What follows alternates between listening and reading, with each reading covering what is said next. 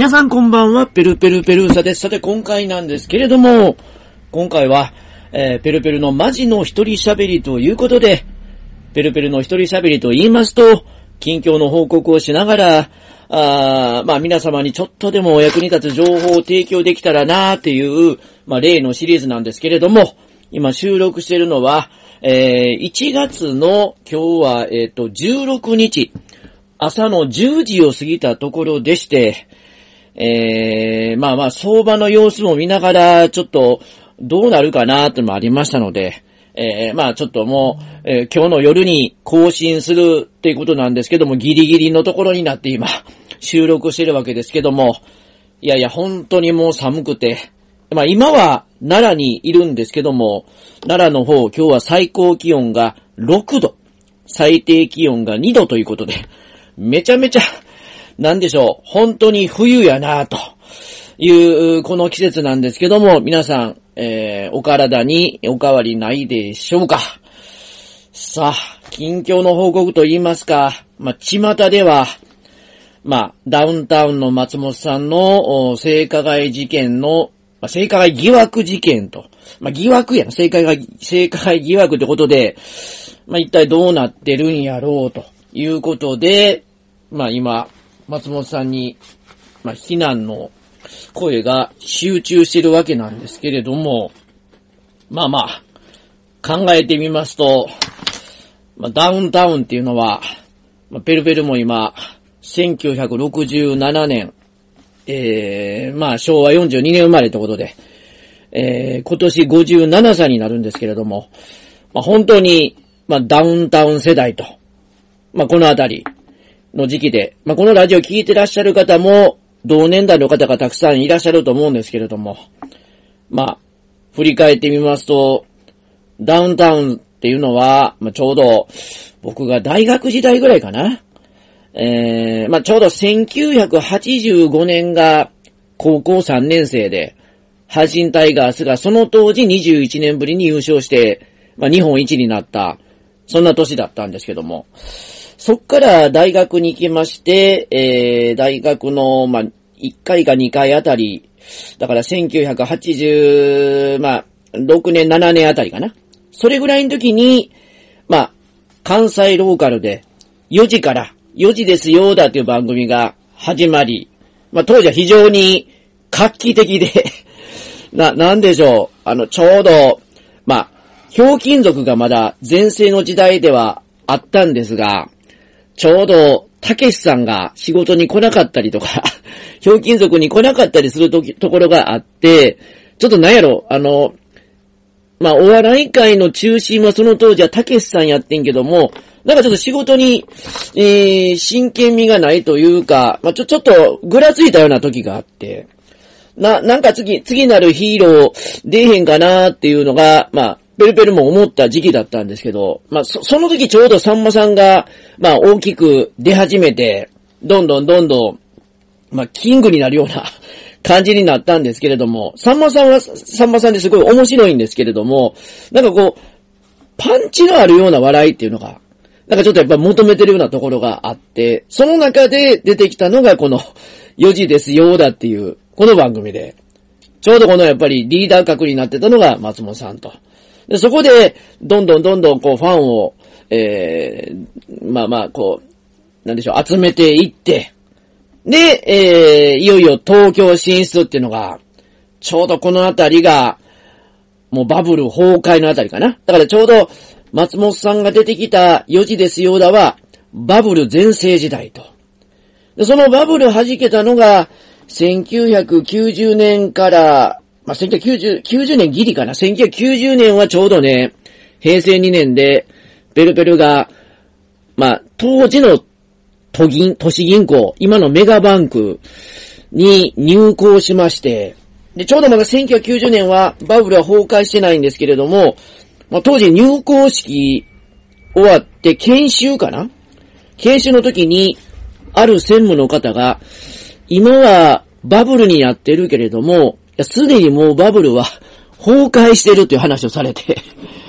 もう、あの、こんな浮かれてたらダメだと。もう完全に崩壊してるから、来年以降めっちゃ苦しい時代になるで、と。暗い時代になるで、と。いうのがもろに当たりまして、1991年からかな ?1991 年から、この辺からバブル崩壊が始まり、このバブル崩壊とともに、ちょうど松本さんを中心とする、まあ、四時ですよやメンバーかな。これが東京に乗り出して、まあ、ダウンタウンのごっつええ感じっていう番組が、まあ、ちょうど東京で始まり、いよいよダウンタウンが、あ関西ローカルではなくて、まあ、日本の笑いに殴り込みみたいな感じで、その中で本当にもうパンチのある笑いで、またさんまさんとかと、ちょっと一味違った笑いで、結構新鮮で、みんな若い人たちは、そっちの方にすごく引きつけられていって、で、ちょうどそのバブル崩壊した時の、あの暗い時代にも、お笑いがすごい力を発揮するようになり、で、ちょうど苦しかった時には、あの、何でしょう、吉本の、そ、それこそまたダウンタウンのメンバーが中心となる、えー、坂本九さんのリバイバルで、明日があるさとか、そんな感じの歌を聴きながらも、僕もなんか、すごい、パワーもらったなぁと。まあ、そんなことを、まあ、思ってまして、まあ、そうこうしてる中、しんすけさんが、M1 を立ち上げて、その M1 立ち上げたのが、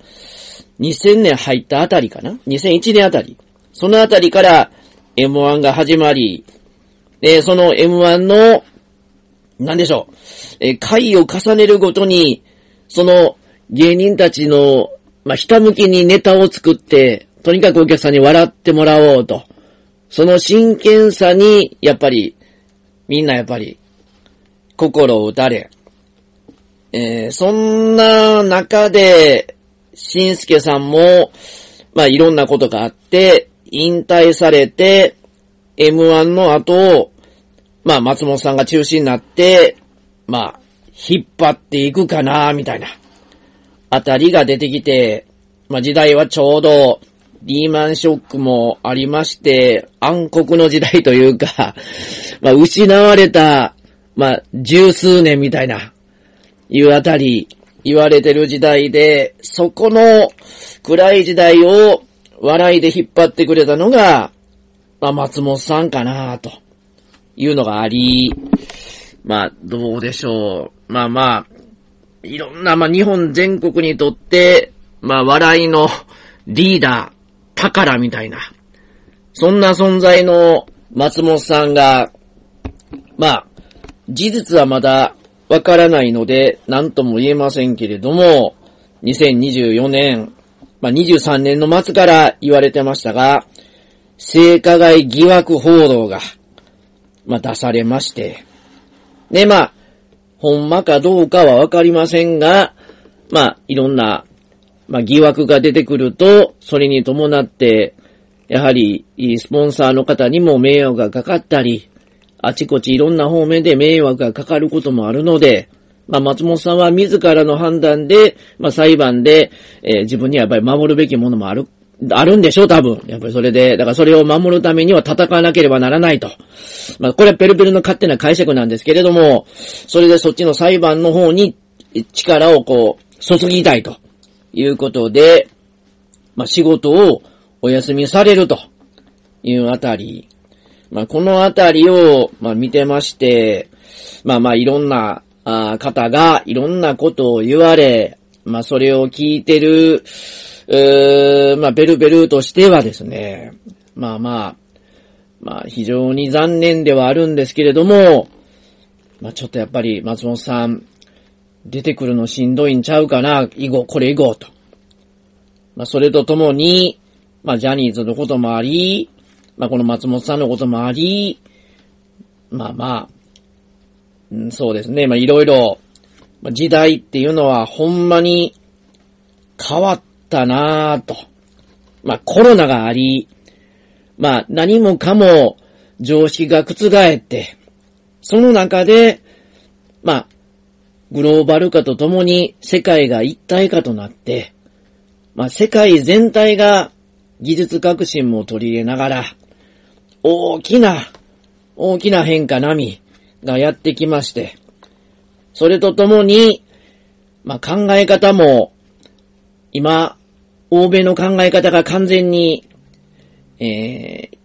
ー、まあ、ちょうど、もう、一体となって、日本にもその考え方が浸透してきまして、まあ、まさにこの時代、日本だけ、やっぱり、まあまあ、その、まあ、いい部分もたくさんあるんですけれども、まあまあ、そういうわけにはいけへんねんな、と。いうのを、今回のその松本さんの、まあ、疑惑報道のところを、まあ、見ながら、まあ、皆さんの意見も聞きながら、まあ、そんなことも感じてる今日この頃なんですけれども、皆さん、いかがお過ごしでしょうか。まあまあ今日はちょっと話を切り替えまして、日本株の方もめちゃめちゃ絶好調ということで、まあ年明け1月の4日、最初だけは、まあ半導体の株とかが大きく売られて、一時900円が下がると。日経平均900円以上、900円ぐらい下がるって時もありましたが、いや、それ以降、いやいやいや、か、買われてますよ、皆さんと。ペルペルも、一瞬ですね、日経平均がめっちゃ下がってるからどうなんかなってことで、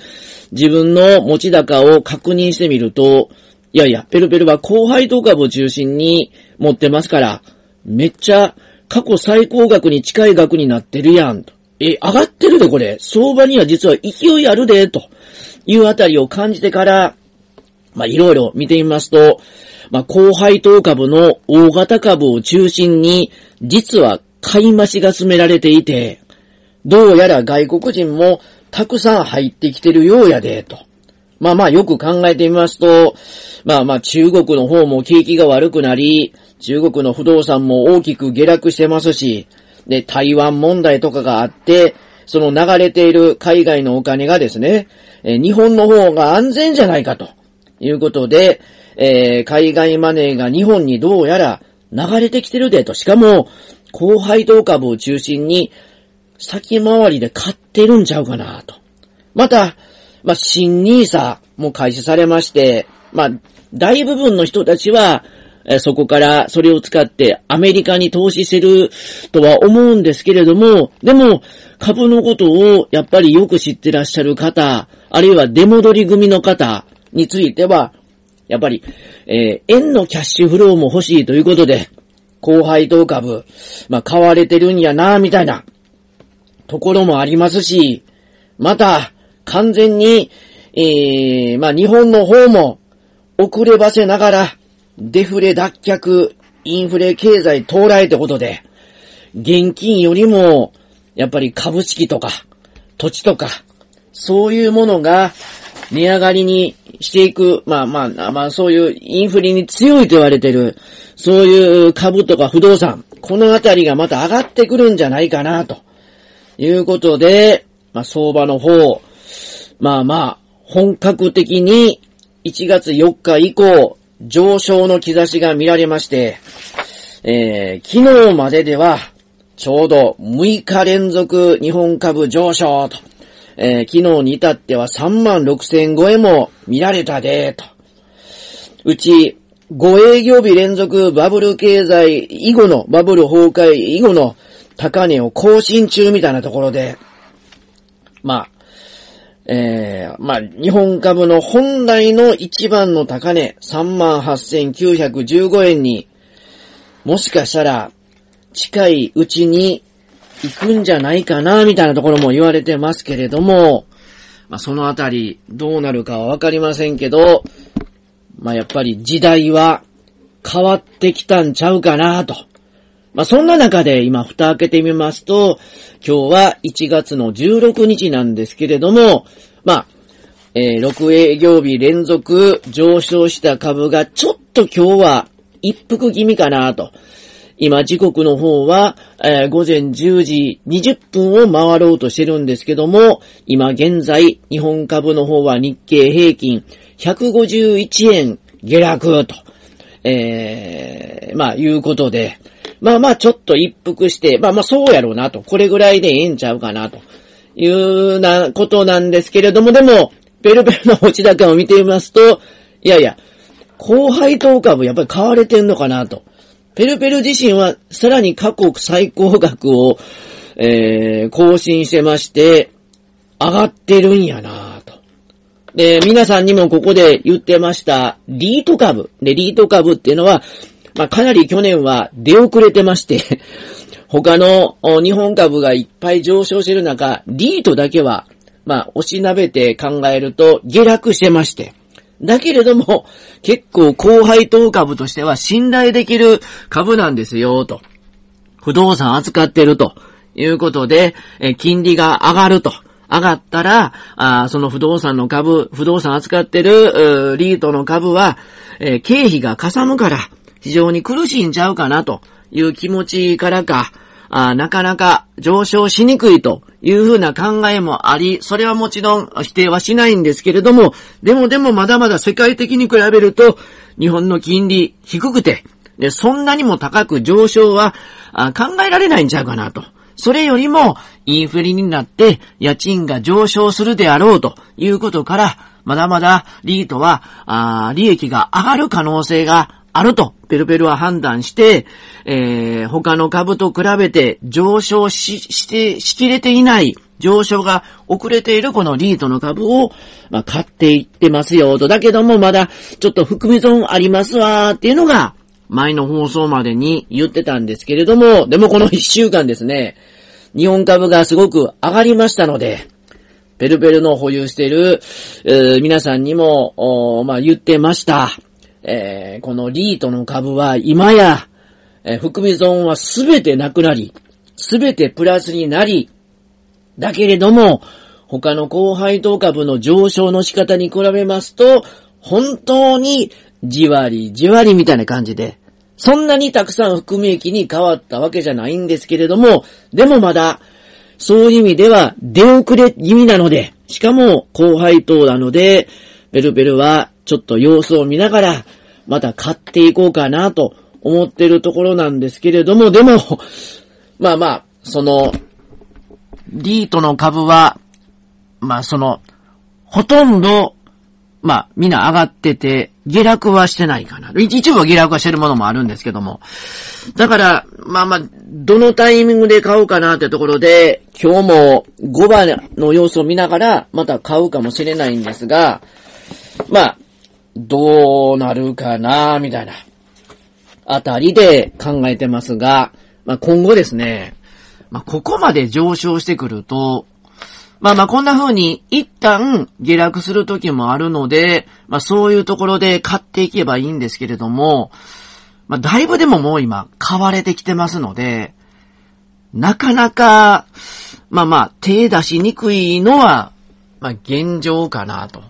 まあとはいえ、外国人は買うときはめっちゃ買っていきますので、まあ、大型株は、まあ、買っていくんちゃうかなと思いつつ、でも、外国人って、どっか見つけて、一気にガーッと利確して逃げますからね。そのタイミングどこかなって考えたときに、まあ、日本の会社、どうやら、3月の決算は良さそうなので。だから、これを見越して外国人は買ってるっていうことで、株価が値上がりしてるという風に見るのであれば、まあ、2月3月のどこかで、一気に一旦利確して、様子見るんちゃうかなということも考えられるので、まあ、大型株買われる方は、ちょっとそのあたりを気にしながら、買っていくって感じでいくのがいいんじゃないかなと。で、ペルペル自身は、今、まあ、ちょうどコロナショックとか、まあ、いろんなショックの時に、えー、株を、まあ、いわゆる高配当と呼ばれる大型株については、ほぼほぼ買いましたので、今も買えるのは、出遅れているリート株と。まあ、これを買い増ししていく姿勢は、もうあの、揺らがず、ひたすらこれに投資していこうかな、かなっていうところなので、まあ、まあまあこの皆さんは、やっぱり、どういうお考えかもしれませんけど、ペルペルはそれに、どんどんどんどん投資していくかなという気持ちで今は、います。今はもう、えー、まあ、みんなに聞かれたら、まあ、いろんな考え方がありますけど、ペルペルは、リートをしっかりと拾っていくと。でも、何が起こるかわかりませんので、大きく株が下げたとき、大きく株日経平均下げたときっていうのは、まあ、500円以上、まあ、できれば700円、900円以上下がってたら、これはもう、大型高配当株も買い時と言いまして、その時にはまた拾、そっちも拾っていくんですけれども、基本、まあまあ、あのー、様子を見ながら、リートを拾っていくと。で、また、その、月末の、えー、平日の最終営業日の1日前の権利落ちの日の様子を見ながら、また、えー、まあ、リート株を含め、その他の後輩と株もいいのがあれば、拾っていくかなと。この姿勢を続けてやっていこうかなっていうふうに考えています。まあまあ、株についてはまあそういう姿勢でやっていく感じなので、まあもしよかったらまあ参考にしてください。なおですね、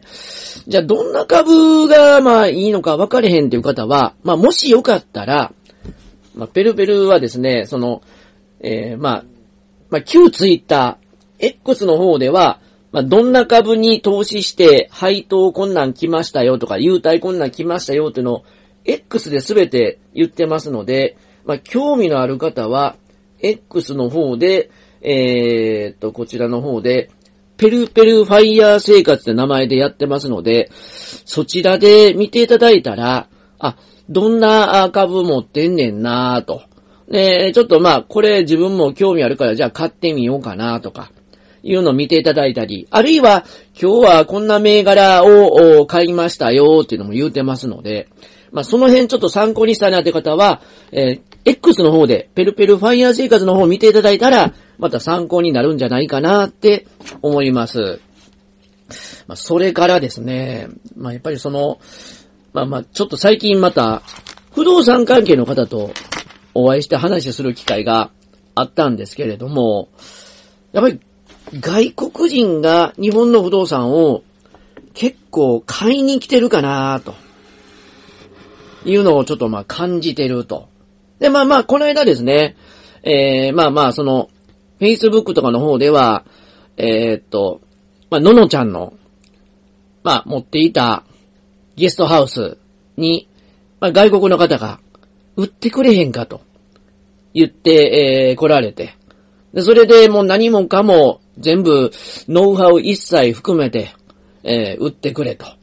いうことで、それでいろいろ、まあまあ、条件を聞いて、悪くはないなってことで、まあ、売却したという話を、まあ、させてもらってたんですけれども、まあ、それとともに、まあ、京都の方は、そういう意味ではたくさん、そういうゲストハウスを含め、まあまあ、欲しいなってことで、外国人の方が来てるってことやったんですけど、まあ、ペルバリウムは奈良市と、あ、奈良市ごめんなさい、奈良と京都のデュアル生活してるんですけど、奈良でも、奈良市の物件について、外国人が買いに来てるでってことを、まあ、不動産業者の方から教えてもらって、でもそのどこの人が一番多いのかなっていうあたりなんですけど、奈良と京都については、これは、ペルペルのあくまでも 金、まあ、ペルペル界隈の人の、まあ話というか、噂というか、っていうとこなんですけど、台湾の方が、結構買いに来てるみたいやでーっていうのを今、ベルベルの耳